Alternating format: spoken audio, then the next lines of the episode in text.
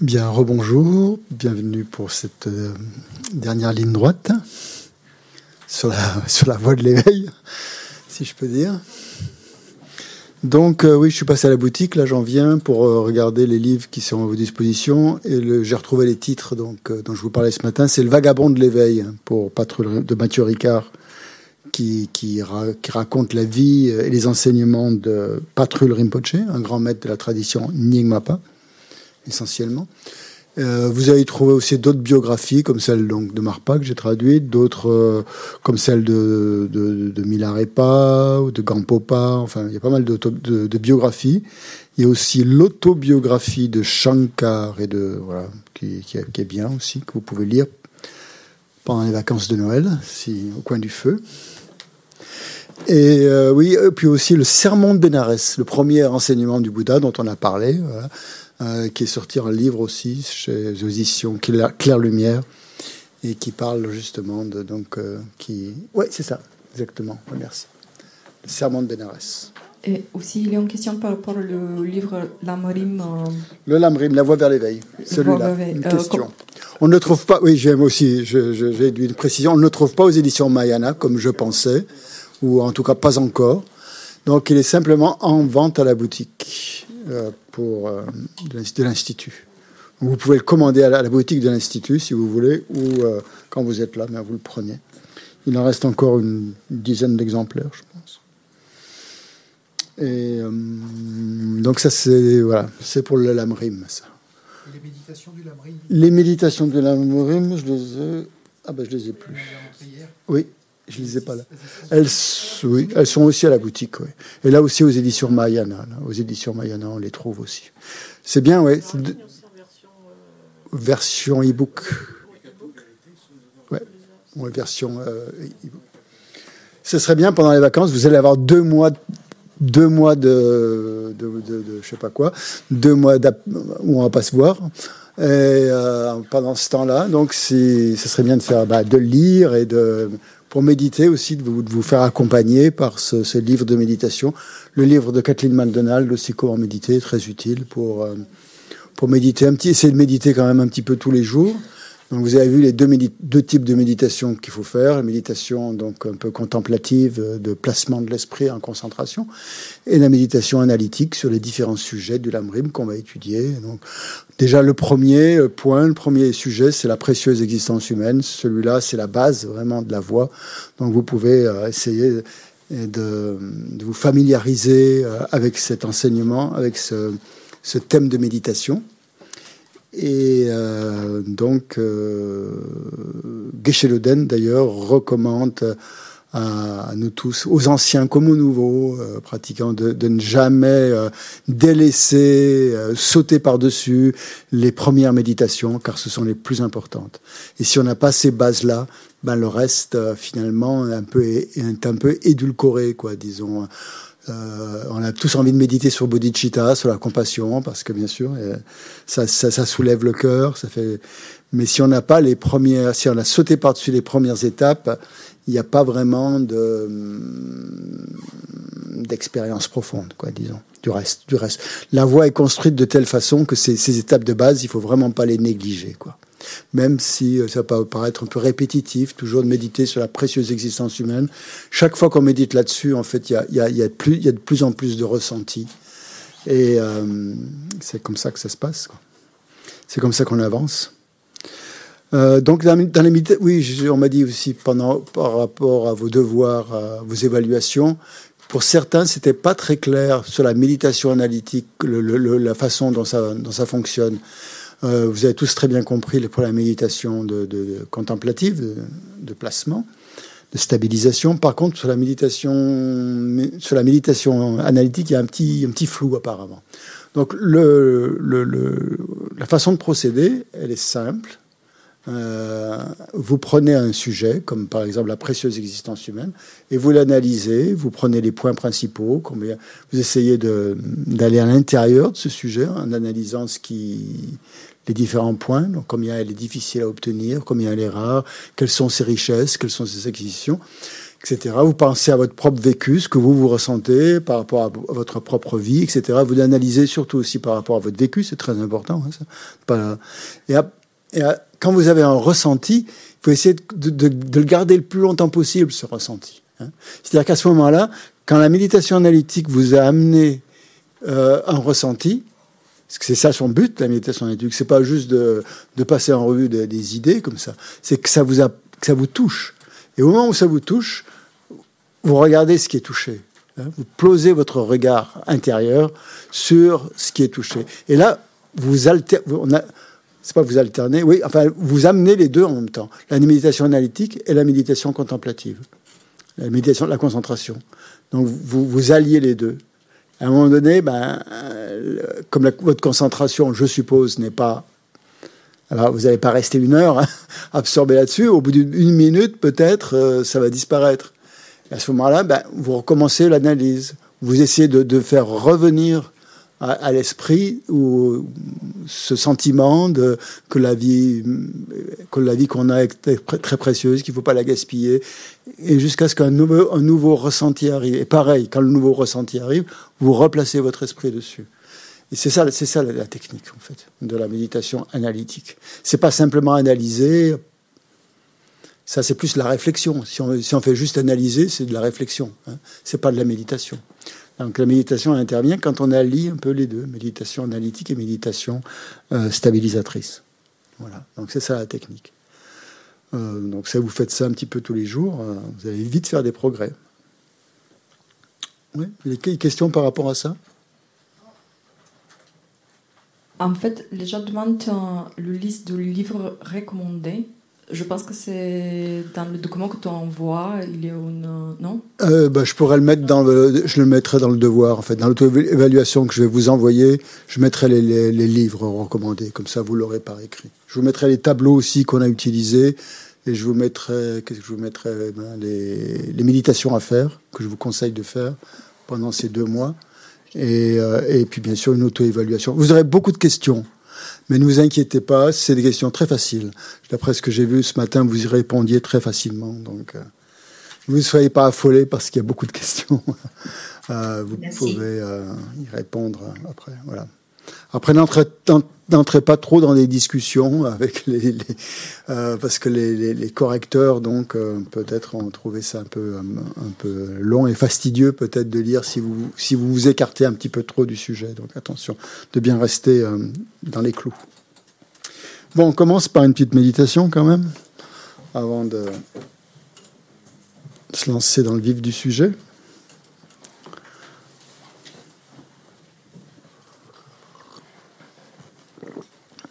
Donc on va calmer un peu l'esprit pour. Euh...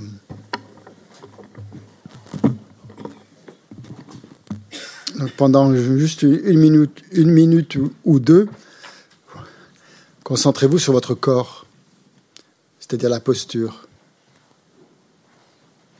et la, la sensation du corps, les sensations qui, euh, qui apparaissent dans votre corps n'importe où, que ce soit des, aux genoux, dans le dos, les épaules, là où vous avez des sensations. Vous placez votre attention quelques instants sur ces sensations, sans les juger, si possible, sans, sans dire c'est bien, c'est mal.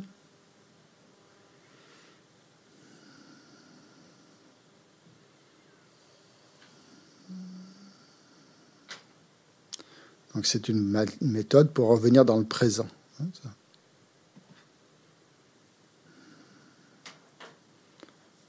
Donc vous pouvez parcourir votre corps des pieds à la tête et euh, là où vous repérez des sensations euh, agréables, désagréables ou, neutres,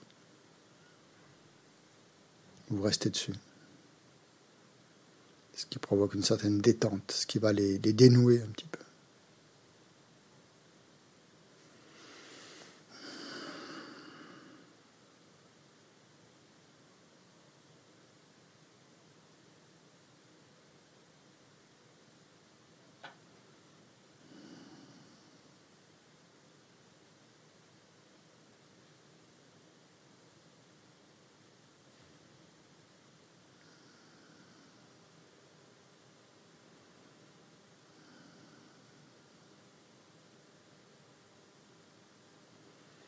Ensuite, vous prenez la posture de méditation qui vous, convient le mieux, en observant les points principaux qui sont recommandés, surtout la rectitude du, droit, du dos,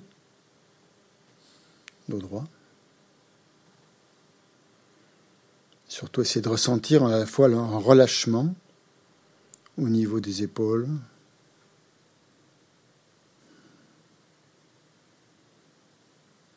et que votre esprit aussi est très alerte. Hein Donc le corps relâché, le corps détendu, le corps souple, et l'esprit alerte. Essayez de trouver ce, cet équilibre.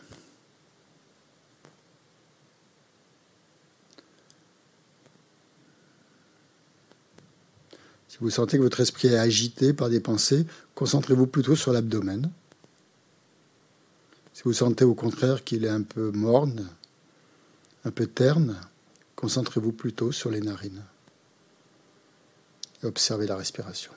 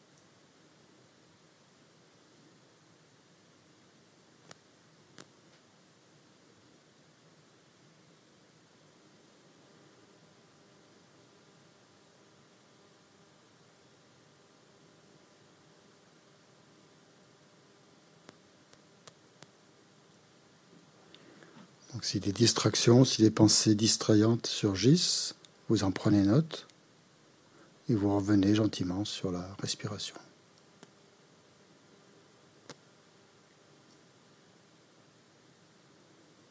Vous évitez toute forme de jugement.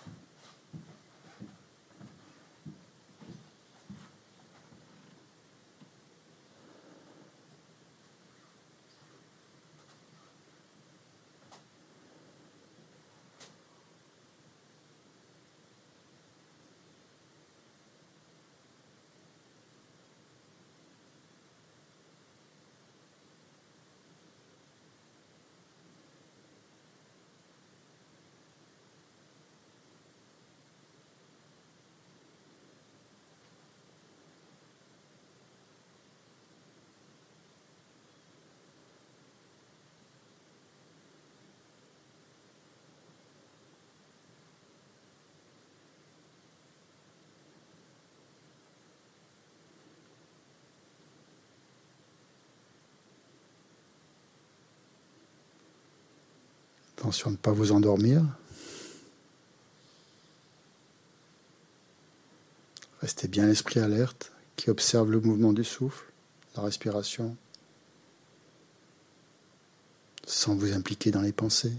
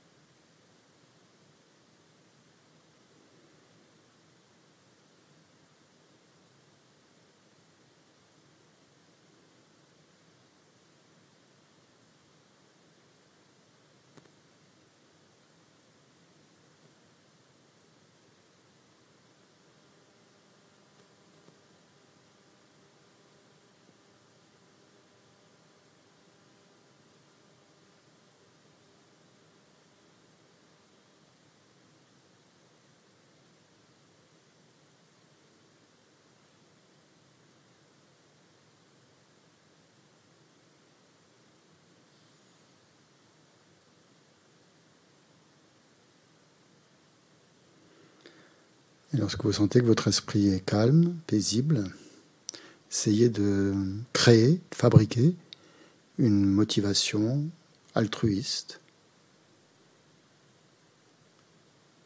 pour euh, qui va donc euh, présider à cette activité donc pendant tout l'après-midi.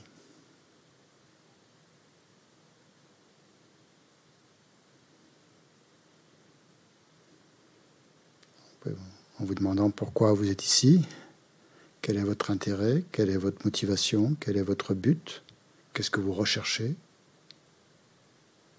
qu'est-ce que vous aimeriez atteindre. Essayez d'être très précis et euh, authentique, sincère.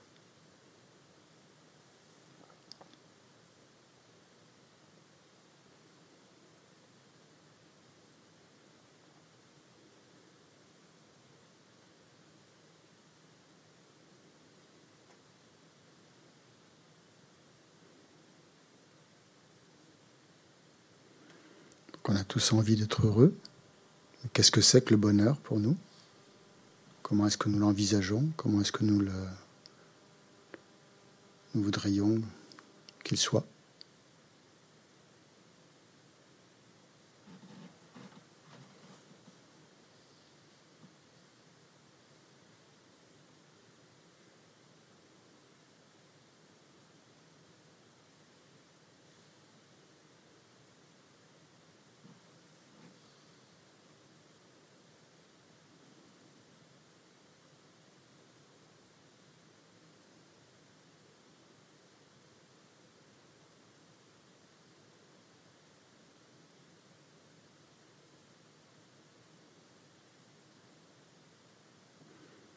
Vous sentez que vous êtes prêt à, être euh, libéré du samsara? Est-ce que c'est ça vraiment que vous voulez? Sortir du samsara? Atteindre la libération? Comment vous imaginez la libération? Comment vous l'envisagez?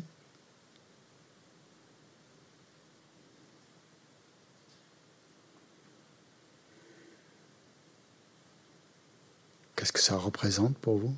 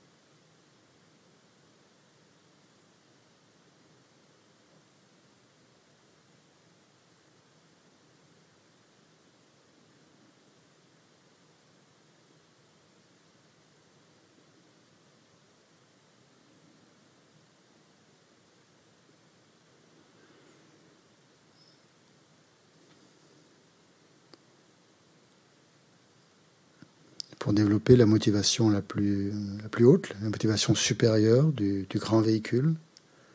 On peut penser que comme ça serait merveilleux si tous les êtres possédaient le bonheur et les causes du bonheur.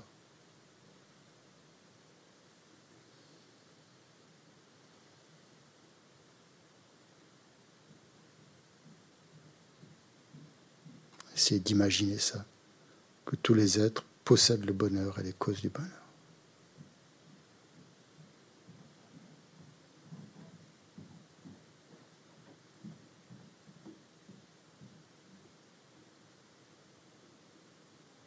Pensez aussi comme ça serait merveilleux si tous les êtres étaient libérés de la souffrance et les causes de la souffrance. C'est d'imaginer un monde où tous les êtres sont libérés de la souffrance.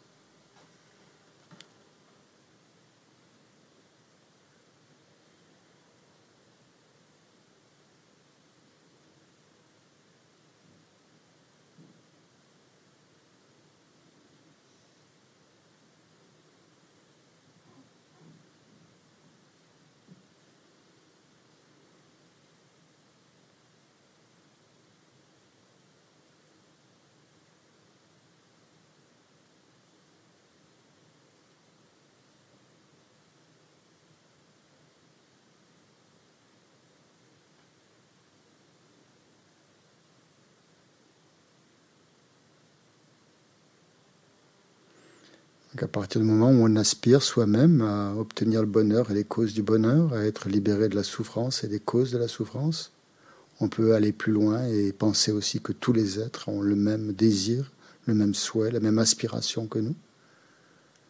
Donc pourquoi pas? Pourquoi pas essayer de leur apporter euh, le maximum de bonheur et de leur éviter toute, toute forme de souffrance?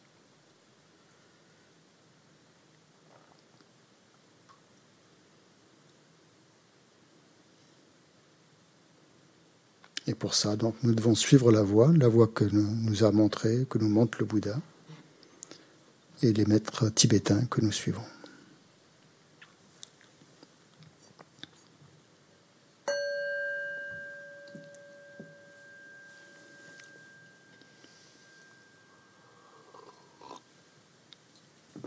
Donc une fois qu'on a généré la motivation, comme ça, dans la, quand on commence une activité, euh, quelle qu'elle soit, hein, d'études, de, méditation, de lecture, tout ça, on génère cette motivation et après on fait l'activité, quelle qu'elle soit. Et après, quand on a terminé, pour terminer l'activité, on revient sur cette motivation qu'on a établie au début, et euh, ce qui permet de la, concrétiser, de la finaliser. Et après, on peut vaquer à ses occupations. Et ainsi, euh, on, on cultive une altitude positive dans tout ce qu'on fait. C'est comme ça qu'on met les causes de l'éveil, d'après le bouddhisme tibétain. Bien, donc on en été arrêté aux trois principes de la voie, hein, je crois, trois aspects principaux de la voie renoncement, bodhicitta et vacuité, et sagesse. Compassion, j'ai dit à la place de bodhicitta, bon, ça revient presque au même à notre niveau. Donc on va voir maintenant comment comment, comment le lamrim structure cette voie vers l'éveil. Et par rapport, donc, euh, comme on l'a dit hier, aux trois types d'individus. Hein. c'est ça qui fait la spécificité donc, de l'enseignement d'Atisha, hein, qu'on avait vu, qui parlait essentiellement des trois types d'individus, et que Kappa a développé et euh, donc, au cours euh, de toute cette progression vers l'éveil des trois types d'individus, ces trois types d'individus vont développer le renoncement, la bodhicitta et la sagesse qui réalise la vacuité. Donc, c'est ces trois choses qu'il nous faut obtenir avant de pouvoir passer dans les tantras. Hein. Donc, déjà, se familiariser avec ces trois principes fondamentaux de la voie vers l'éveil. À ce propos, vous avez dans le livret doré un autre texte, bref, un raccourci encore, un abrégé, un, résumé de la Matson Kappa qui s'appelle Les trois principes de la voix. Je crois que c'est à la page 141. C'est ça, 141. Si vous voulez bien le prendre, euh, je vais le partager sur Zoom. Euh, sur Zoom, sur Zoom. Il faut redémarrer alors, Donc, si vous, avez, si vous avez le livret doré, c'est page 141. Euh, et euh, partager l'écran. Là. Euh, euh, 104, je le mets sur l'écran aussi, sur l'écran de la salle. On peut Bon, on peut déjà commencer comme ça. Voilà. Donc on va le, lire. Il est très bien fait, c'est très court, très bref, ça va à l'essentiel. Et c'est un autre texte aussi qu'on peut lire pour se rappeler donc ces, ces trois points fondamentaux.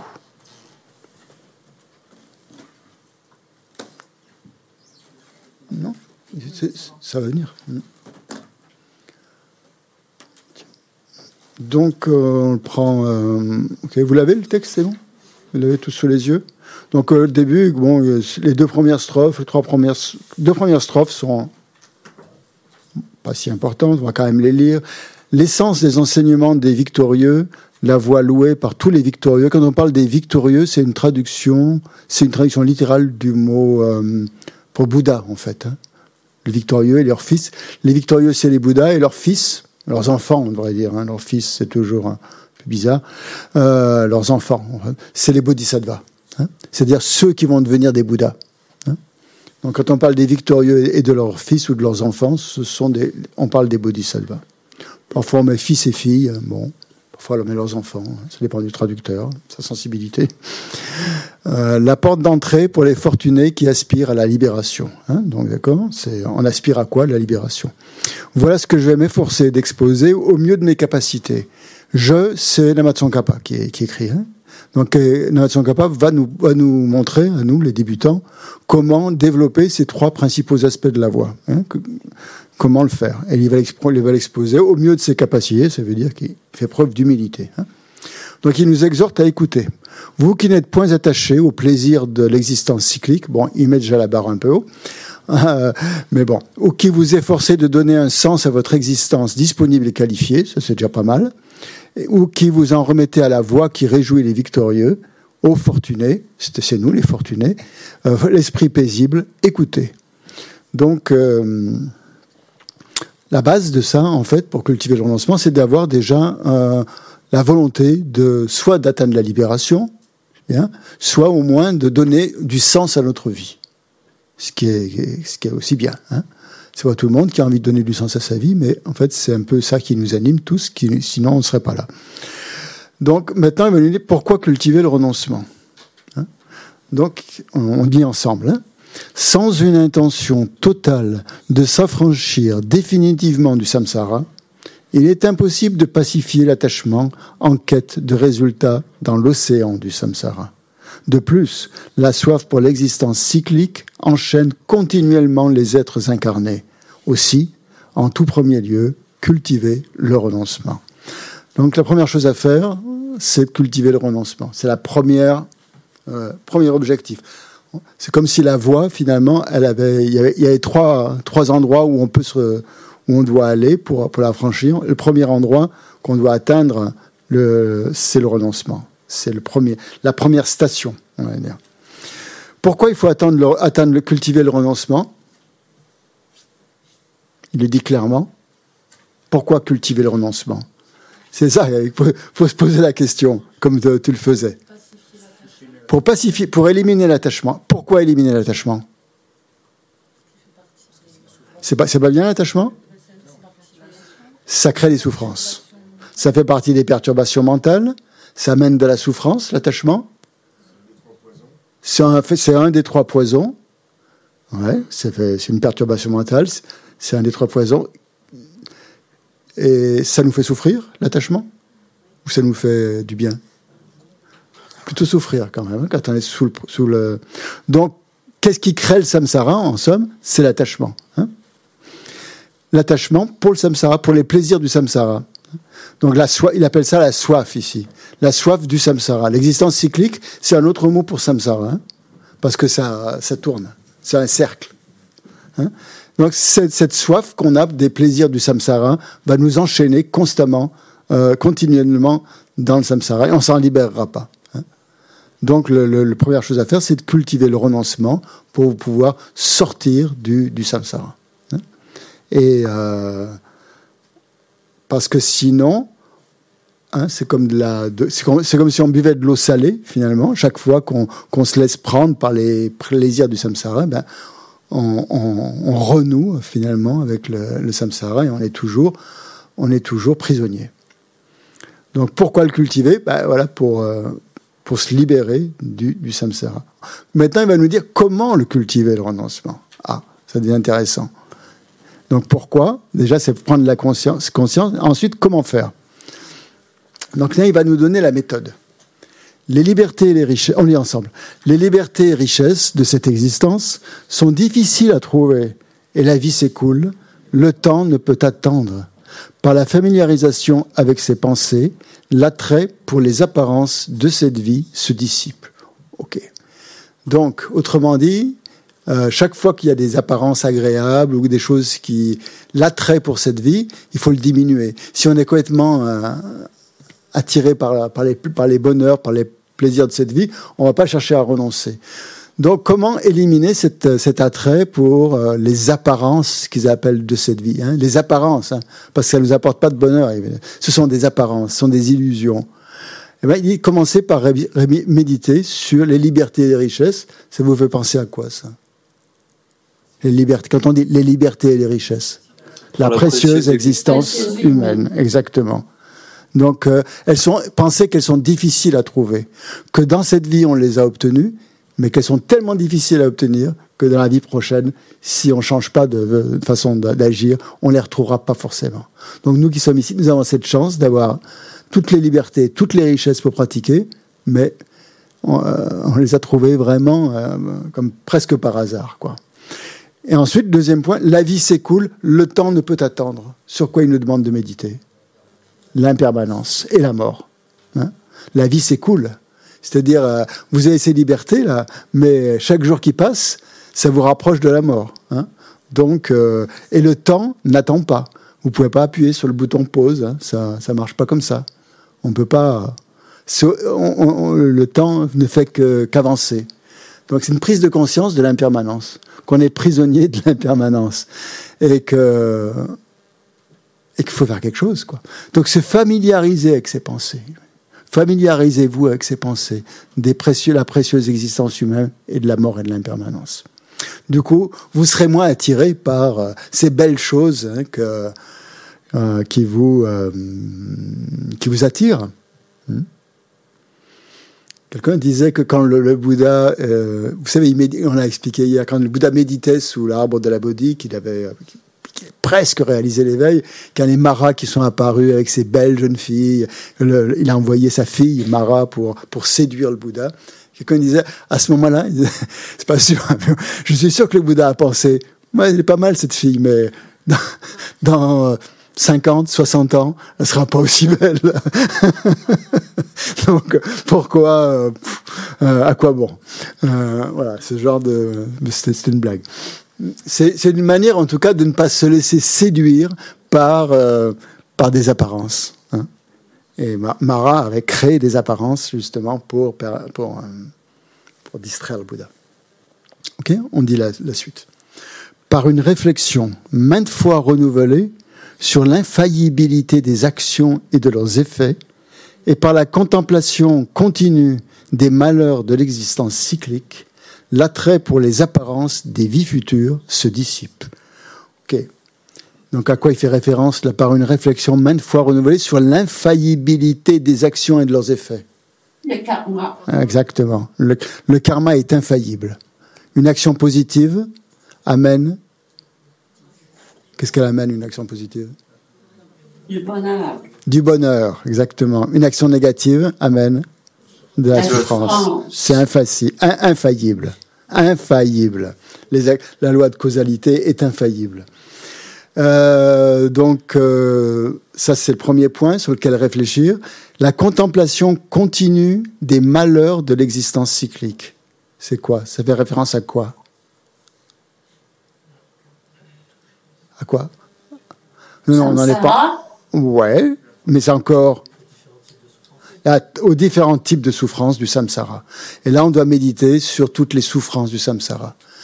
Vous savez, dans le samsara, c'est décrit, on, décrit six mondes dans le samsara. Le monde des enfers, on expliqué, le monde des, des, des, des qu'est-ce qu'il y a après les enfers? Des esprits avides, merci, des prétas. Ensuite, des animaux, des humains, des demi-dieux, des titans, on dit aussi, et des dieux. Tout ça, c'est le samsara. Et dans toutes ces, classes, toutes ces classes d'existence, toutes ces catégories d'existence, il y a des souffrances. Ok? On souffre. Il n'y a aucun état hein, du samsara où l'on ne souffre pas. De quoi Dans les enfers, on souffre des, pires souffrances qu'il puisse y avoir. Hein du froid, on dit le froid, extrême et tout ça. Et qu'est-ce qui euh, quelle est la cause des souffrances des enfers? Exactement, la haine l'aversion. Donc l'aversion, le résultat de l'aversion, c'est de renaître dans les enfers. Hein. Les perturbations mentales apportent, chaque perturbation mentale apporte une renaissance euh, dans le samsara.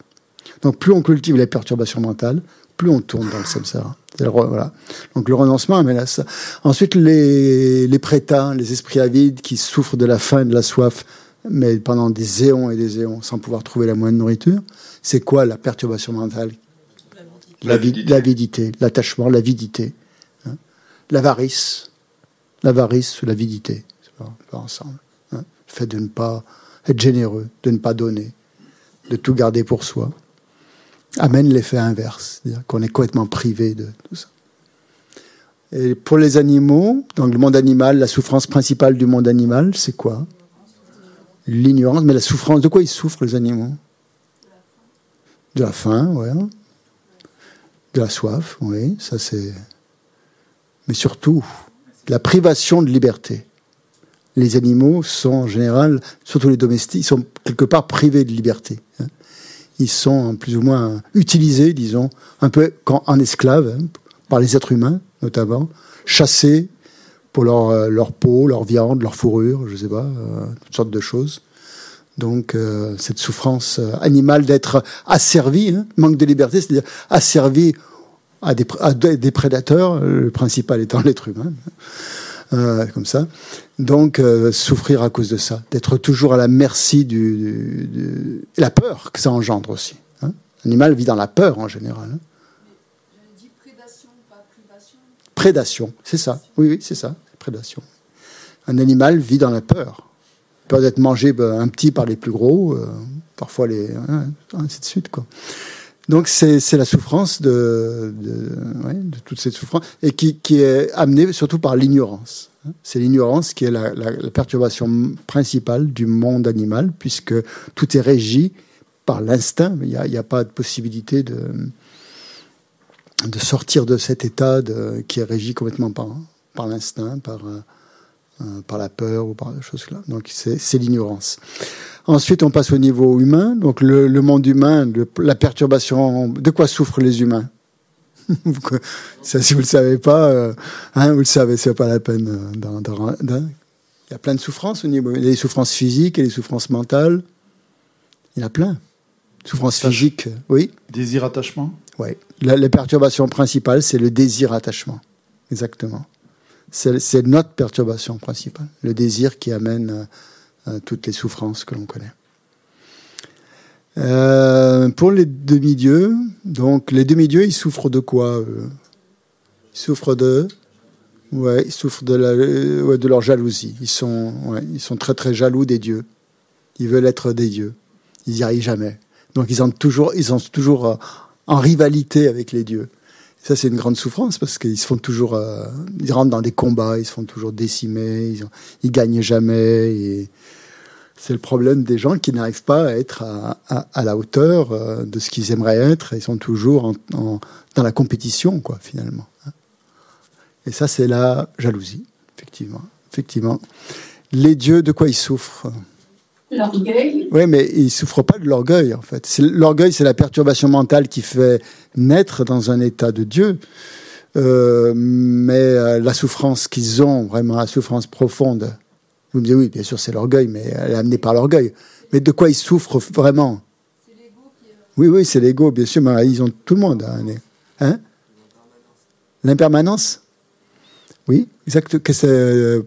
Mais encore la peur de perdre ce qu'ils ont, oui, parce qu'à un moment donné, à, cause de l'impermanence, comme tu le dis tout à fait, ils vont euh, devoir mourir. Et comme ils ont l'impression d'être au plus haut de plus haut, ils vont forcément tomber. Et là, ils voient euh, dans quel état ils vont renaître. Et ça, ça leur provoque une angoisse incroyable. Donc à ce moment-là, l'impermanence, effectivement, qu'ils ont toujours refusé de voir parce qu'ils ont vécu dans des, euh, sphères célestes pendant des, vies, pendant très très longtemps, des temps qui durent à l'infini, à jouir des plaisirs tant qu'ils peuvent. Et à un moment donné, tout ça, ça s'arrête et ils commencent à voir euh, tout, tout, autour d'eux. Et donc, ça provoque une grosse angoisse. Il y a aussi, la, souffrance des combats qu'ils doivent, mener contre les demi-dieux qui, au bout d'un moment, ils en ont un peu marre de tout ça. Euh, euh. Mais tout ça, c'est l'orgueil. Ils sont tellement, ils ont pas envie de se, ils sont bien là où ils sont et ils, ils veulent pas, veulent pas le perdre cet état. Mais ils sont obligés de le perdre à cause de l'impermanence. Très bien. Donc voilà de quoi on doit méditer pour euh, pour euh, voilà. Quand on a médité donc les, où est-ce qu'on en est? La mesure on n'en est pas la mesure. L'infaillibilité des actions et des effets la contemplation continue des malheurs de l'existence cyclique mais surtout donc voilà de tous les malheurs du, du, du siècle du samsara. De ce fait là quand on va se familiariser avec ces pensées de souffrance que que partout il y a la souffrance dans le samsara et que le karma est infaillible qu'on va peut-être renaître dans le samsara, forcément, si on n'est pas libéré, eh bien, on n'est plus même attiré par les vies futures. Euh, Parce que les vies futures, ben, même si on a une bonne vie future, ce sera encore dans le samsara. Et il y en a marre. Donc, on, avec, on, développe, avec le renoncement, un espèce de dégoût du samsara. Mais qu'on doit vraiment ressentir. hein. Pas simplement une lassitude, hein, mais vraiment, ça doit, ça doit être, doit prendre aux tripes, hein, le renoncement. On, ne veut plus renaître dans le samsara, c'est fini, on en a marre. hein. Et donc, l'innovation kappa continue. Maintenant, comment on sait qu'on a réalisé le renoncement Hein? Donc c'est bien fait, c'est toujours pourquoi, comment on fait et euh, comment on le sait qu'on est arrivé, comment on sait qu'on l'a réalisé? Très pratique comme, euh, comme manière de voir les choses. Lorsque, on lit ensemble, lorsque grâce à cette pratique ne survient plus, même l'espace d'une seconde, le moindre attrait pour les merveilles de l'existence cyclique, merveille entre guillemets, hein, et que l'aspiration à la libération s'élève de jour comme de nuit, alors la pensée de renoncement a été engendrée. Autrement dit, quand est-ce qu'on a réalisé le renoncement? Quand euh, on a naturellement cette pensée, cette aspiration à la libération, de jour comme de nuit. C'est-à-dire même dans vos rêves, quand vous rêvez, vous rêvez à être libéré. ça vous arrive souvent? Je peux dire que je rêve pas ça, pas trop quoi. Tout. Euh, ça peut arriver de temps en temps, peut-être. Euh, mais là, c'est continu. Hein, 24 heures sur 24, on a cette aspiration à être libéré du samsara. On n'a plus le moindre attrait pour ça. C'est pas simplement quelque chose auquel on pense de temps en temps, mais bon, après on rentre chez soi, on fait voilà, des activités, on oublie complètement. Non, là, c'est en continu. Non, lorsque vous avez ça en continu, ça veut dire que vous avez le renoncement. Vous avez renoncé au samsara. Vous avez vraiment développé cette, vous avez la réalisation du renoncement. Non, mais avant de la réalisation, il faut le cultiver. Et plus on le cultive, euh, plus aussi on transforme son esprit. Donc voilà pour le premier principe, hein, de la voie vers l'éveil, c'est le, renoncement. On va passer au deuxième maintenant. Pourquoi cultiver l'esprit d'éveil? L'esprit d'éveil, c'est la traduction de bodhicitta. hein. On lit ensemble. Même si le renoncement a été développé, s'il n'est pas imprégné de l'esprit d'éveil, il ne peut servir de cause au bonheur suprême de l'éveil insurpassable. C'est pourquoi les sages cultivent le sublime esprit d'éveil. Donc, autrement dit, si on a le renoncement, très bien, formidable. Mais si on n'a pas, même en plus du renoncement, si on n'a pas l'esprit d'éveil, eh bien, on va rester euh, dans un état de nirvana, dans un état paisible, où on n'essayera pas d'atteindre l'éveil. Et on n'aura pas, on sera pas arrivé au bout de la voie. On sera juste à la deuxième station où on sera bien. Il y aura un beau paysage, les gens seront agréables avec nous, euh, on sera des êtres humains fort sympathiques. Tout, tout ira bien, tout le monde nous aimera. euh, on aura des bonnes relations avec les gens. On sera des, des gens supérieurs, bien sûr, hein, euh, à ce niveau-là, et des gens très très bien dans leur peau, très très contents d'eux. Tout, ça, tout va bien. Mais le Bouddha a dit, mais c'est pas suffisant, ça. C'est bien, votre propre bien, certes, vous l'avez quand même bien acquis, mais pas complètement encore. Vous n'êtes pas complètement bénéfique à vous-même, et, encore moins aux autres. hein, parce que vous êtes dans votre petite, euh, voilà, tour dorée, quoi, hein, quelque, quelque sorte. Où plus rien ne peut vous arriver, vous retombez plus dans le samsara, mais en fait, vous vous, servez à rien. Vous n'essayez même pas d'atteindre le bonheur suprême de l'éveil. Ça veut dire que le petit bonheur que vous ressentez dans le nirvana, il est, il n'est rien du tout à comparer du bonheur suprême de l'éveil, insurpassable. C'est-à-dire, là, c'est vraiment le dernier niveau. On ne peut pas aller plus haut. hein. Donc c'est pourquoi les sages, ceux qui sont vraiment sages, veulent atteindre l'éveil et vont cultiver la bodhicitta. C'est-à-dire les bodhisattvas. hein. Ces, sages, c'est les bodhisattvas qui veulent cultiver ce sublime esprit d'éveil. C'est pas les, les hein. Les arates, c'est ceux qui restent dans le nirvana. Donc maintenant, on va, il va nous dire comment faire pour cultiver l'esprit d'éveil. Quelles sont les méditations qu'il faut faire?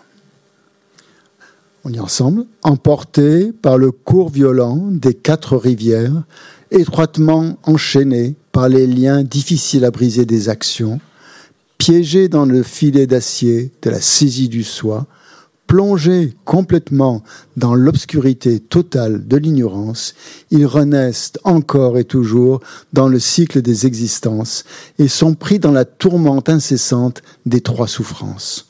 Telle est la condition de tous les êtres, nos mères. Par cette contemplation, cultiver le suprême, esprit d'éveil. Donc là, euh, c'est se pencher un peu sur les souffrances des, êtres, hein. emportés par le cours violent des quatre rivières. Ça vous fait penser à quelque chose, ça, les quatre rivières? Là? Les quatre nobles vérités? Hmm, Oui. La naissance, la vieillesse. Qu'on a vu, ce que le Bouddha a perçu quand il est sorti de, sa forteresse. Hein. la, naissance, la vieillesse, la maladie et la mort. Hein? Tous les êtres sont euh, obligé de passer par ces souffrances-là. Hein? Le cours violent, le cours c'est comme le cours, c'est-à-dire une rivière. Quand on était prisonnier, le, flot euh, euh, de, ce torrent qui nous emmène complètement, dans lequel on ne peut pas résister. Donc on est, on est, on est emporté par le courant, étroitement enchaîné par les liens difficiles à briser des actions. De quoi il parle là Des actions? Action, c'est un autre mot pour karma. Hein? en fait, c'est la traduction du mot karma. C'est-à-dire, à cause de notre karma, on est complètement enchaîné. Hein? on ne peut rien faire. On est emporté par le, on est enchaîné par les liens du karma, difficile à briser. Donc non seulement on est emporté par la rivière, on est enchaîné par les, liens des, actions, des actions karmiques qui nous font souffrir. Et en plus, on est piégé dans le filet d'acier de la saisie du soi, c'est-à-dire le je, le moi, toujours l'ego. Hein. C'est la saisie du soi, c'est saisir un ego hein, qui existe véritablement, qui est différent des autres, qui est supérieur aux autres, qui veut, son propre bonheur. Filet d'acier qui montre bien que c'est difficile d'en sortir. C'est un filet euh, très difficile à couper. Hein. Il continue. Plonger complètement dans l'obscurité totale de l'ignorance. On est dans les ténèbres. On voit rien du tout à cause de l'ignorance. On voit pas la réalité. On est aveugle. On est comme des aveugles. Donc pensez à ça, que tous les êtres, hein, c'est le lot de tous les êtres. Ils renaissent encore et encore dans le cycle des existences, à cause de tout ça, à cause du karma, à cause de l'ignorance, à cause des, souffrances. Donc on, on, est forcé de renaître dans le samsara. Et on est pris dans la tourmente incessante des trois souffrances. Les trois souffrances, on n'en a pas encore parlé, on en, parlera longuement. Je vous l'ai dit en, bref. Trois souffrances. C'est la première souffrance, c'est la souffrance de la souffrance. La souffrance de souffrir. Vous avez euh, une maladie physique, vous souffrez. Vous avez une maladie mentale, vous souffrez. C'est la souffrance évidente que reconnaissent n'importe quel être. N'importe quel animal, n'importe quel insecte, n'importe quel euh, être humain, n'importe quel être des six classes, il est affligé par cette souffrance physique et mentale. Voilà, c'est pas pas difficile. À voir. Ça c'est la souffrance la plus grossière qui soit. Hein, dès qu'on a mal quelque part, ce qu'on appelle ça la souffrance de la souffrance. C'est la sensation de souffrance qu'on a. C'est la douleur. Il y a une différence entre douleur et souffrance quand même. Mais je ne sais pas si je rentre là-dedans. la douleur, euh, la douleur, elle est inévitable vous avez mal aux dents, euh, vous avez mal aux dents. Il y a une douleur qui est là. Hein. Euh, c'est une douleur. La souffrance, c'est quelque chose qu'on peut transformer. La douleur, difficile à transformer la douleur. Hein. La, souffrance, c'est c'est quelque chose qui est plus mental, je dirais. Hein. la douleur est plus physique. La souffrance, c'est on peut très bien avoir un, dans un état euh, où, une douleur, ne nous fasse pas souffrir. Voilà. Un truc comme ça. Euh, ensuite, qu'est-ce que je voulais dire? Donc la deuxième souffrance, est la plus subtile, c'est la souffrance du changement. Et ça, pour nous, c'est du plaisir. Ça veut dire que quand on a une sensation de plaisir, pour nous, on appelle ça du plaisir. Pour le Bouddha, lui, il appelle ça la souffrance du changement. Donc chaque sensation de souffrance, chaque, plaisir que l'on ressent, dans le samsara, hein, est, une, est, pour le Bouddha la souffrance du changement. Parce que ce plaisir ne va pas durer. Et euh, sa vraie nature, c'est la souffrance. C'est-à-dire que prenez un plaisir, n'importe quel plaisir auquel vous pouvez penser, je sais pas moi, le, chocolat. Bon, moi j'en ai marre du chocolat, hein, quand on me parle du chocolat, mais tout le monde m'offre du chocolat. non, non, euh, les randonnées, moi j'aime bien les randonnées. Voilà. Vous allez faire une randonnée en montagne, c'est super, magnifique. Pendant une heure, vous marchez, ah, une, deux heures, c'est génial. Vous marchez pendant six heures, ça commence à être, à être pénible. hein. Vous marchez pendant toute une journée, vous n'en pouvez plus, vous, euh, vous allez vous dégoûter de la randonnée si vous continuez comme ça. hein. Donc c'est c'est, euh, un plaisir va, va se transformer assez rapidement ou plus ou moins rapidement en une, en une souffrance.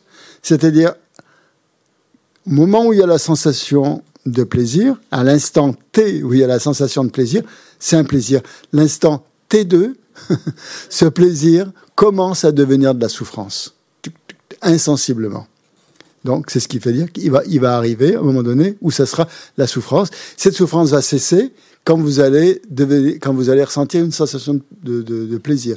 C'est le, fait, par exemple, l'exemple, quand vous avez trop chaud, bah, vous allez à l'ombre. Euh, au partir du moment où vous arrivez à, à l'ombre, vous êtes bien. Ah, ça fait frais. Mais vous allez rester trop longtemps à l'ombre, vous allez avoir froid. Hein? Donc, euh, le, plaisir d'être à l'ombre, tout d'un coup, va se transformer en sensation de souffrir, de souffrance d'être à l'ombre. Et vous allez chercher le soleil. Voilà, et passer ainsi. Euh, c'est comme ça. Donc, ça, c'est la souffrance du changement. Donc, c'est une sensation beaucoup plus subtile. C'est pas une sensation de souffrance, au contraire, c'est une sensation de plaisir. Hein, la, la- la- la souffrance la souffrance, c'est une sensation de plaisir. Et, donc, faire, euh, donc, c'est ce qu'on appelle donc la, c'est la deuxième souffrance. Plus difficile à déceler. Les êtres humains sont capables de la voir, s'ils sont un petit peu évolués. Les, animaux, non. Hein les animaux, par contre, ont la première souffrance, la souffrance du la souffrance de la souffrance. Tout le monde, tous les. Voir la souffrance du, euh, du- de l'impermanence, la souffrance du changement, c'est déjà beaucoup plus, beaucoup plus difficile à, à percevoir. La troisième souffrance, alors là, il n'y a que les Bouddhas ou les êtres, les arates peut-être aussi, qui, qui l'aperçoivent. C'est ce qu'on appelle la souffrance omniprésente du samsara. C'est-à-dire du fait même qu'on est dans le samsara avec des agrégats, hein, les cinq agrégats dont on a parlé ce matin, contaminés, parce qu'ils sont contaminés, nos agrégats, ils sont porteurs de souffrance. Qu'est-ce qui nous amène la souffrance? Ce sont nos agrégats, notre esprit, notre corps, qui sont ce, ce paquet-là. hein. Euh, à partir du moment où on l'a pris, à la naissance, eh bien, on est conditionné. C'est la souffrance conditionnée. On dit aussi la souffrance des agrégats conditionnés, ou la, la souffrance omnipénétrante, qui pénètre, ou la souffrance omniprésente. J'aime bien omniprésente, ça veut dire qu'elle est toujours là. hein. On est conditionné par, euh, par les agrégats qu'on a pris à la naissance. Et nos agrégats euh, sont souffrance. hein. Donc là, c'est même plus une sensation. Là. Hein. C'est plus une sensation de plaisir ou une sensation de, souffrir, c'est une sensation neutre. Il n'y a même pas de sensation. hein. On est, euh, donc ça, c'est très difficile à percevoir. Il faut avoir euh, euh, certaines réalisations pour percevoir. Donc voilà les trois souffrances. Donc à cause de ces trois souffrances, ben voilà, on est, on est conditionné par la souffrance. Telle est la condition de tous les êtres, nos mères. Donc là, nos mères, comme ce matin on en a parlé, par cette contemplation, cultiver le suprême esprit d'éveil. Donc voilà. Donc, euh, c'est le main, il dit, que, il dit que quand on récite ces phrases, il ne faut pas penser simplement aux êtres, il faut penser aussi à soi. hein. que nous-mêmes, nous sommes prisonniers de ces quatre rivières enchaînées, que nous sommes piégés. Commencer par voir cette souffrance personnelle, qu'on est, est pris là-dedans. hein. Et après, quand on l'a bien vu pour soi, on peut après l'étendre aux êtres. Mais pas se dégager de soi-même, se, se pencher uniquement sur le sort des êtres, en, oubliant qu'on est soi-même, euh, si on n'est pas un être réalisé, bien sûr, euh, prisonnier de ces, mêmes souffrances. Et c'est comme ça qu'on va cultiver la compassion. hein. En, déjà, en partant de soi-même, en ayant déjà de la compassion pour soi-même. En voulant soi-même, donc, se libérer de ça. Mais là, si on est un bodhisattva, normalement, on a développé tout ça et on, se concentre, on se focalise sur les souffrances des êtres. Et c'est ça qui va faire naître l'esprit d'éveil, le souhait d'atteindre l'éveil pour libérer tous les êtres de leurs souffrances. Donc vous voyez à quoi s'attaque un bodhisattva. Hein Maintenant, pareil, la mesure. Comment est-ce qu'on sait qu'on a réalisé l'esprit d'éveil? Là, il va nous le dire en bref, ensemble. En bref, si de même que pour la mère dont l'enfant chéri est tombé dans un brasier de flammes, une seule souffrance de la une seule seconde de la souffrance qu'il endure est une éternité insoutenable, par votre réflexion sur la souffrance de tous les êtres nos mères, vous ne pouvez supporter qu'elle dure une seconde de plus, et si votre souhait qui tend vers l'éveil pour leur bien s'élève sans effort, alors vous avez réalisé l'esprit d'éveil précieux et suprême. Une mère qui voit son enfant tomber dans un, feu, dans le feu, un brasier de flamme, elle va euh, instinctivement avoir envie, euh, même pas envie, euh, se précipiter pour le sortir de là. Une seule seconde de la souffrance qu'il endure est une éternité pour elle, une éternité insoutenable. Donc ça, c'est l'état d'esprit d'un bodhisattva. Une seule seconde de la souffrance que les êtres endurent est pour un bodhisattva une éternité insoutenable. Et cette réflexion, c'est pas une réflexion simplement, c'est un état d'esprit qu'il a cultivé et, euh, qui va l'amener à tendre, à, tendre vers l'éveil pour, pour, euh, pour réaliser l'éveil pour le bien de tous les êtres. Donc ça, si vous avez ça sans effort, sans le fabriquer, sans le créer mentalement, par méditation ou autre, c'est que vous avez vraiment réalisé euh, l'esprit d'éveil. Donc ça, c'est la mesure de la réalisation. Non, non, on ne se suicide pas. Ça ne sert à rien parce que euh, c'est pire après. Euh, c'est pire. Il ne faut surtout pas faire ça. Ah ben voilà, si on n'y croit pas, là, bien sûr. On parle de la voix, on est déjà à un niveau quand même euh, assez élevé de la voix, hein, bien sûr. Alors.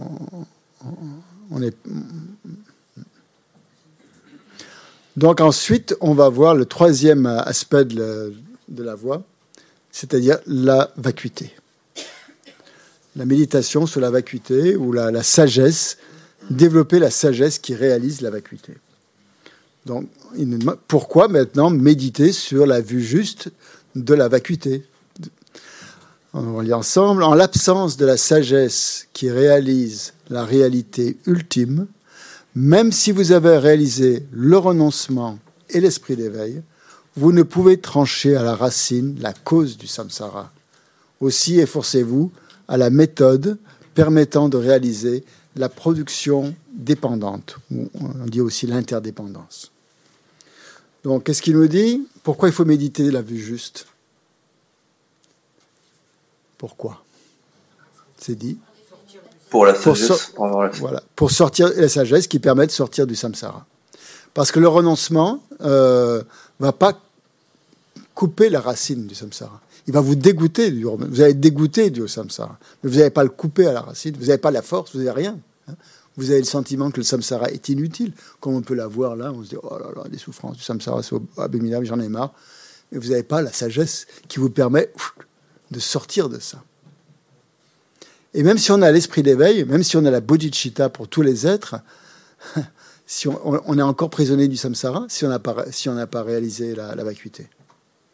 Donc il faut absolument, pour amener euh, le renoncement à son terme, et pour amener l'esprit d'éveil à son terme, de manière parfaite, il faut cultiver la sagesse qui réalise la vacuité.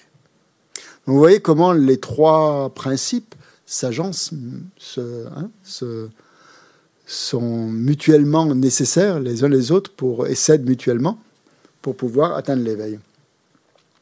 Pour trancher, donc, efforcez-vous à la méthode qui permet de réaliser la production interdépendante des synonymes de vacuité ici. Hein réaliser la vacuité. La vue juste, en fait, c'est la vue de la production dépendante, que tous les phénomènes sont produits en dépendance. En dépendance de quoi? De cause. Ah non, pas les perturbations. Les phénomènes, oui, bah, si vous voulez, oui, dans un certain sens. Ils sont, ils sont, oui, oui, bien sûr. Ils sont euh, produits en dépendance de causes et de conditions. Mhm, c'est ça. Ils viennent, ils viennent à l'existence, phénomènes, par des causes et des conditions, qui sont dans le cas de la souffrance, des perturbations mentales, comme vous le soulignez, ou dans le cas de la sagesse, eh ben, la, réalisation, hein. la vue juste de la vacuité.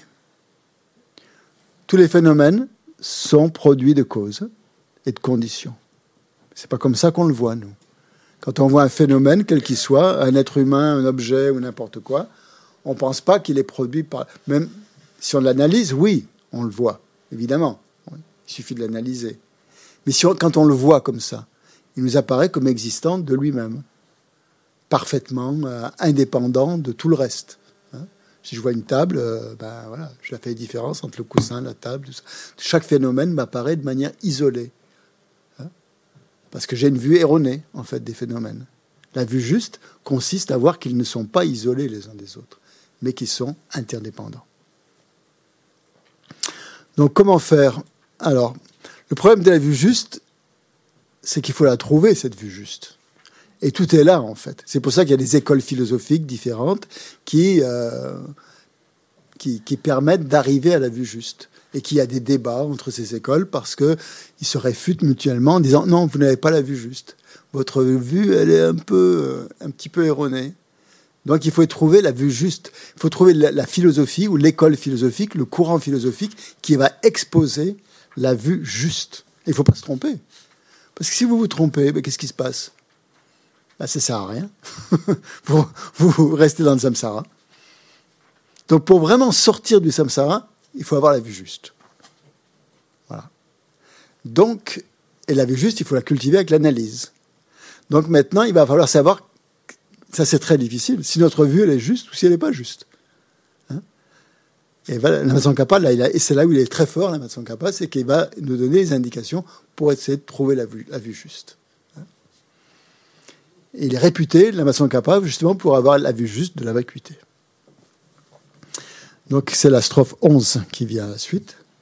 Si l'apparence de la relation en dépendance, qui est infaillible, est acceptée séparément de la vacuité, et tant qu'elles sont perçues comme distinctes, on n'a pas réalisé la pensée du Bouddha.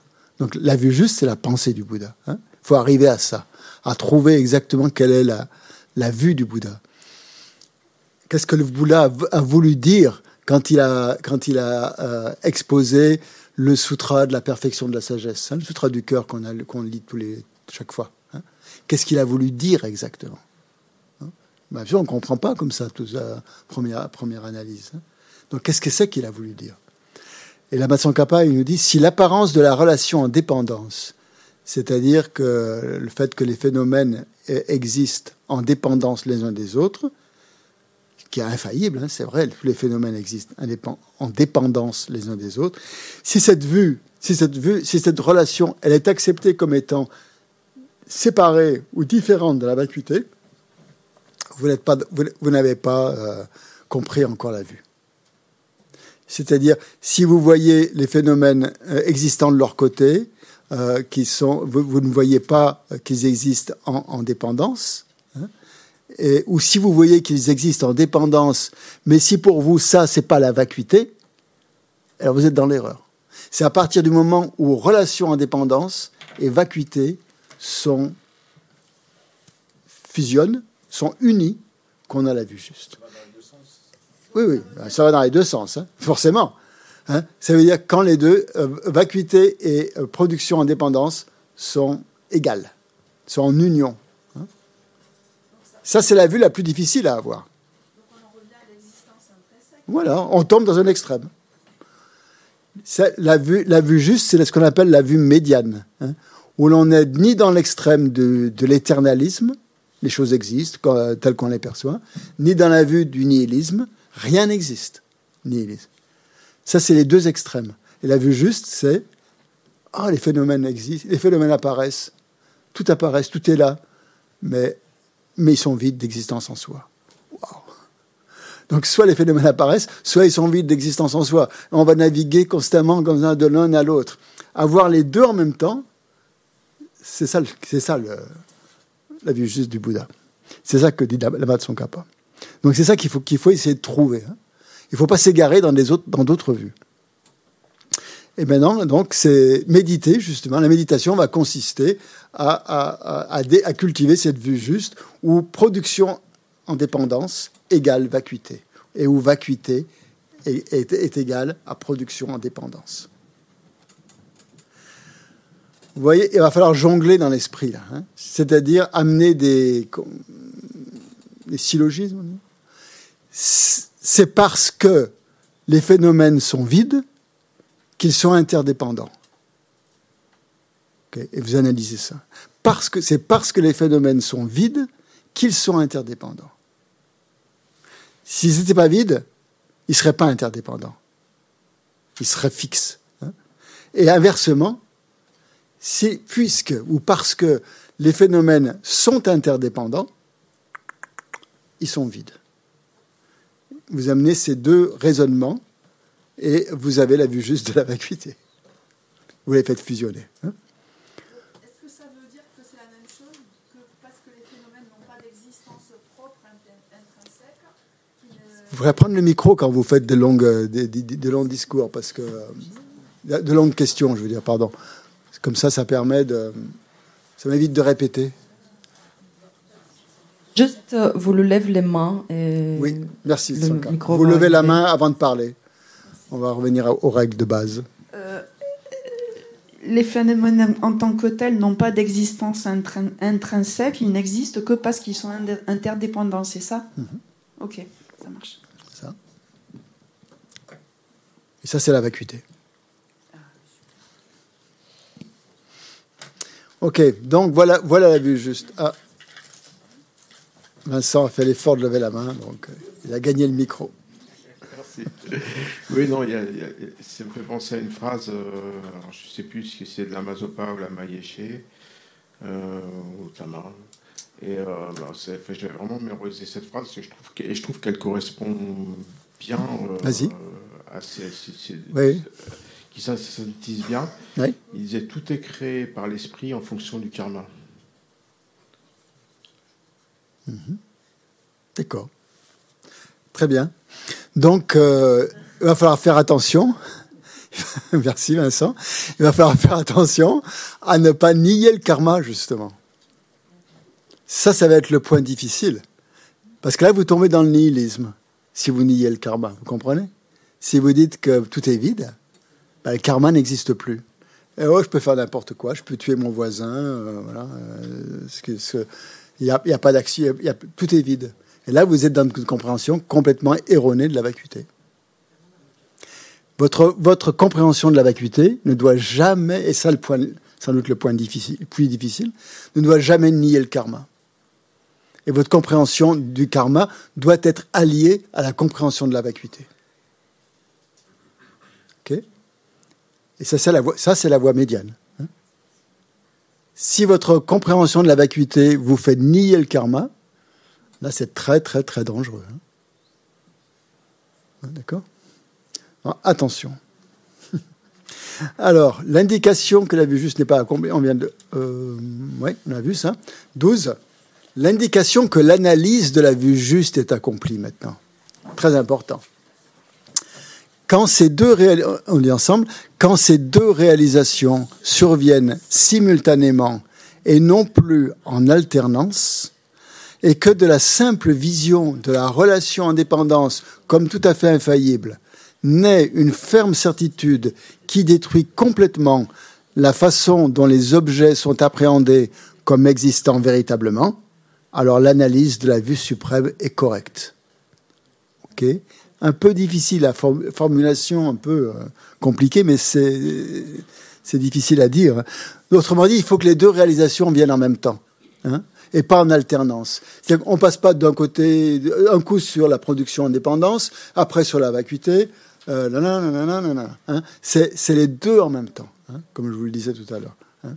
C'est-à-dire qu'à partir du moment où vous voyez que les phénomènes existent en relation interdépendante, en même temps, euh, euh, vous, voyez leur vacuité. Vous avez une ferme certitude hein, euh, que les phénomènes n'existent pas véritablement, hein, puisqu'ils sont par interdépendance, et ça, ça vous amène à la réalisation de la vacuité.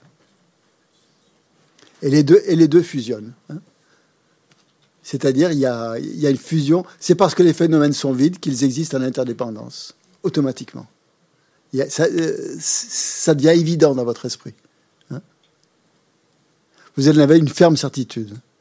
Et cette certitude, cette certitude, elle va éliminer la certitude que vous aviez avant que les phénomènes existaient véritablement. C'est-à-dire que quand je vois, euh, Françoise, euh, j'ai l'impression que Françoise existe véritablement devant moi, qu'elle est comme ça, que, c'est vraiment Françoise, etc.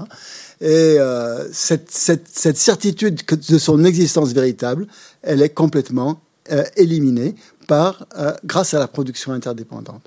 Je vois qu'elle est vide. De quoi elle est vide? De cette existence véritable que je lui attribuais avant. Elle n'est pas vide, vide de tout. Hein? Ça veut dire qu'elle n'existe pas, Françoise. Hein, elle est bien là. Mais elle est vide de l'existence véritable que moi, je mettais, j'imposais ou je superposais. Je superposais sur elle. Hein? Ok? C'est-à-dire qu'en voyant cette personne devant moi, automatiquement, je mettais le nom de Françoise et ça développait dans mon esprit toutes sortes de perturbations mentales. Voilà. Donc ça, c'est fini. Voilà. Oui, il y a une question dans la, dans la, non, mais là, vous êtes quoi réfléchir hein, avec ça. Hein. Alors, ouais, là, moi, ça devient hyper compliqué pour moi. J'avoue que.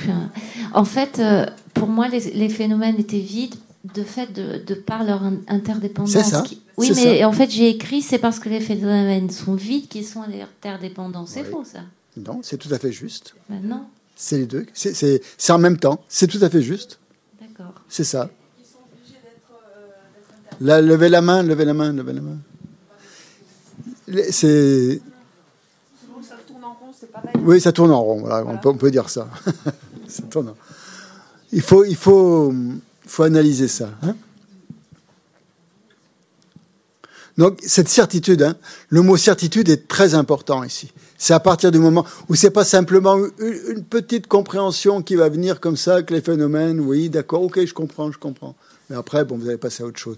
C'est que c'est devenu une certitude, que ça reste en vous. Et cette certitude va complètement éliminer votre croyance.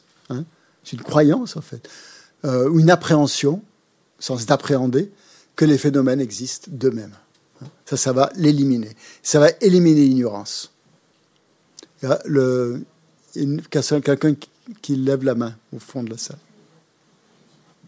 Oui. Euh... Euh, c'était une petite question sur la progression. On parlait du renoncement. Du renoncement à la souffrance, mais qui a l'air de, moi en tout cas comme je l'entends, de passer aussi par du renoncement à l'attachement et au plaisir. Quelque chose d'un peu austère, pas forcément très rigolo. Et on finit par, le, bah, par la vacuité et, euh, l'interdépendance. Si, on arrive directement au stade de la réalisation de la vacuité et de l'interdépendance, est-ce qu'on a besoin de s'embêter avec l'austérité avant ou pas? Ou est-ce qu'on peut directement passer à cette étape-là et, euh, et avoir un lamrim un peu plus joyeux, peut-être Il y en a qui ont essayé, je pense. Hein. Il y en a qui ont essayé de réaliser la vacuité comme ça directement. D'après le Matson Kappa, c'est pas possible. Hein. Il faut déjà développer euh, beaucoup de, renoncement. Mais attention, là où tu peux, où tu as une vision du renoncement, peut-être un peu judéo-chrétienne, là, euh, je pense, qui est, pas celle du bouddhisme. Hein. Euh, vraiment, le renoncement, c'est renoncement à la souffrance. C'est-à-dire, tu peux très bien avoir du plaisir sans être attaché à ce plaisir hein, dans le bouddhisme. Tu vois, c'est l'attachement au plaisir qui, pose un problème. C'est pas le plaisir lui-même, d'accord? C'est qu'à partir du moment où ce plaisir, tu ne l'as plus et que tu deviens complètement fou parce que tu n'as plus ce plaisir auquel tu es complètement attaché, euh, comme voilà, une addiction pratiquement, et que ça, ça, ça, provoque une, une souffrance énorme. Donc ce qu'il faut abandonner, c'est cette souffrance Hein. Ce, que, ce à quoi il faut renoncer, c'est à la souffrance. Hein. Une fois qu'on a renoncé à la souffrance, on peut jouir d'un plaisir sans attachement. Hein. Et sans rechercher absolument constamment du plaisir. C'est ça le, samsara. Là, on est sorti du samsara. Donc, euh, Quand on a bien compris le renoncement, ça aide à, la vacuité, à réaliser la vacuité. Moi, je voulais revenir sur le sujet là, des phénomènes interdépendants et existence euh, intrinsèque. Je voulais savoir si je me trompe. Euh, moi, quand on me parle de, ces euh, d'interdépendance et donc d'existence par lui-même, je reviens à l'infiniment petit. Je suis, tendance, je suis tentée de revenir à l'infiniment petit de notre monde, c'est-à-dire mm. au niveau des atomes. Et de me dire qu'effectivement, on est composé tous d'atomes, tout ce qu'on a autour de notre monde matériel, ce sont des atomes, et donc forcément mmh. interdépendants, mmh. et euh, pas d'existence intrinsèque, puisqu'il faut que les atomes s'agglomèrent pour, euh, pour former ou des êtres ou des, des meubles. Est-ce qu'il y a un atome de base? Ben, là, je ne sais pas. voilà. Est-ce qu'il y a une, un atome fondamental? Est-ce qu'il y a un un atome insécable Je ne sais pas si les scientifiques sont arrivés à, ah, je sais pas. démontrer. Je connais pas. Hmm. Bah, ils essayent oui, de trouver l'élément constitutif de l'atome, l'élément de la matière. quoi. Jusqu'à présent, ils n'ont pas trouvé, hein, je pense pas. Ils ont utilisé les, des, des, instruments de plus en plus sophistiqués, euh, on n'a pas réussi à trouver une particule euh, insécable.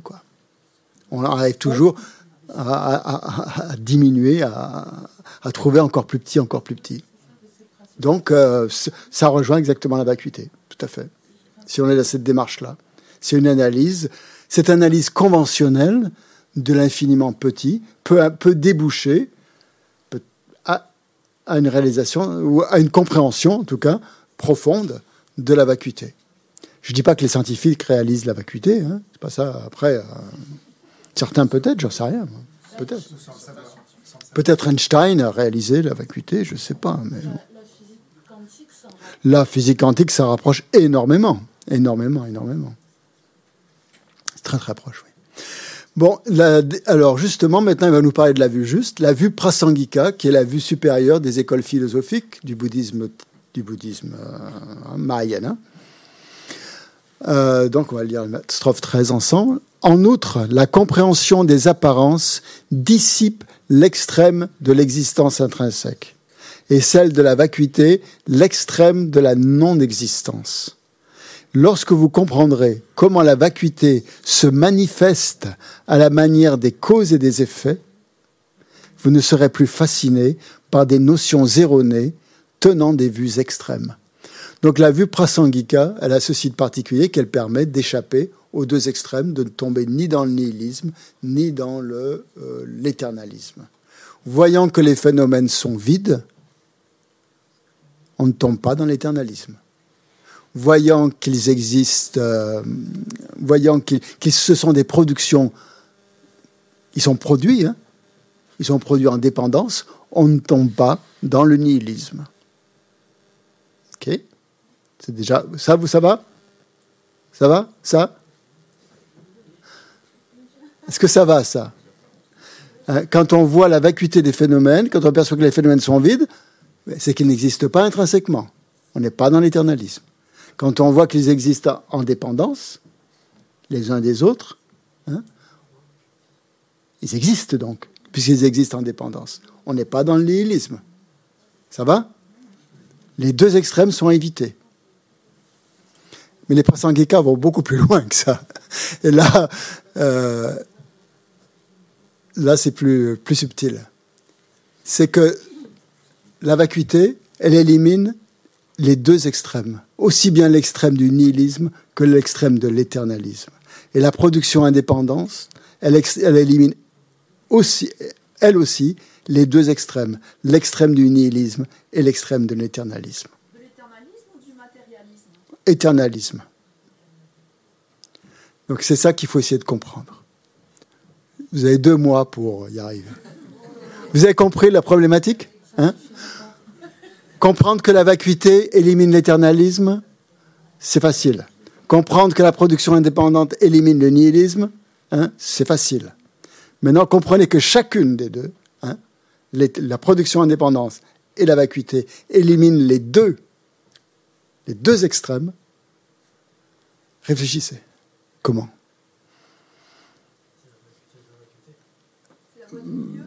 Ça, c'est la voie du milieu. C'est la voie du milieu, mais euh, il faut, l'analyser. Donc vous avez le, vous avez le problème. Hein. je vous ai donné le truc. La, je vous donne pas la solution. C'est à vous de la trouver. Hein. Chacun doit la trouver par soi-même. Hein. Existence intrinsèque égale euh, e, e égale MC2. euh, voilà. Donc euh, voilà la vue prasangika. Hein.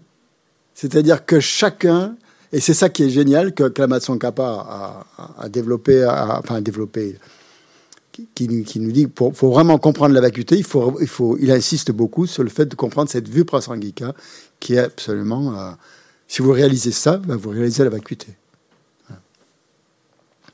Qui a vu juste du Bouddha. Voilà, donc. Euh, dernier, dernier, dernier, euh, dernier paragraphe, dernière stance, euh, ayant obtenu une, euh, certitude définitive, certitude, oui, ils ont une faute de, une coquille, conseil pour poursuivre la pratique. Ainsi, lorsque vous réalisez tels qu'ils sont et ensemble les points essentiels des trois principaux aspects de la voie, vous avez vu les points essentiels, retirez-vous dans la solitude. Développez la force de l'effort. Accomplissez rapidement votre aspiration profonde, mes enfants. Voilà, voilà. Papa Lavasson Kappa qui nous dit ce qu'il faut faire maintenant pour, euh, quand vous avez bien compris quels sont ces trois principes de la voie, vous méditez.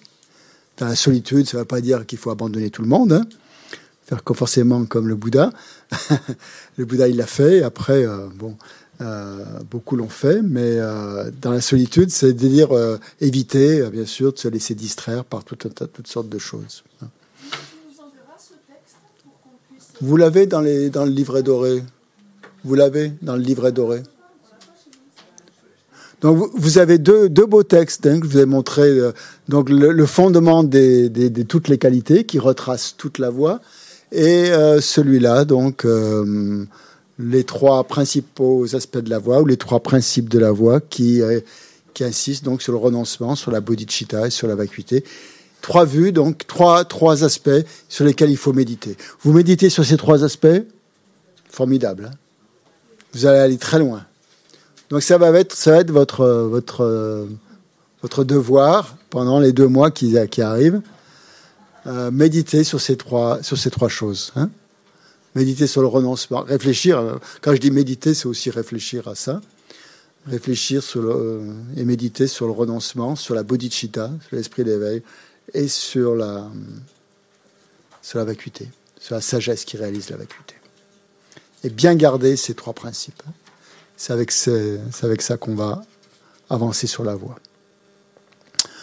Voilà pour. Euh, on va faire une petite pause, peut-être. Il est 4 heures, ou presque. Hein, euh, donc on fait une pause, un quart d'heure de pause. On reprend à 16h15 et on termine.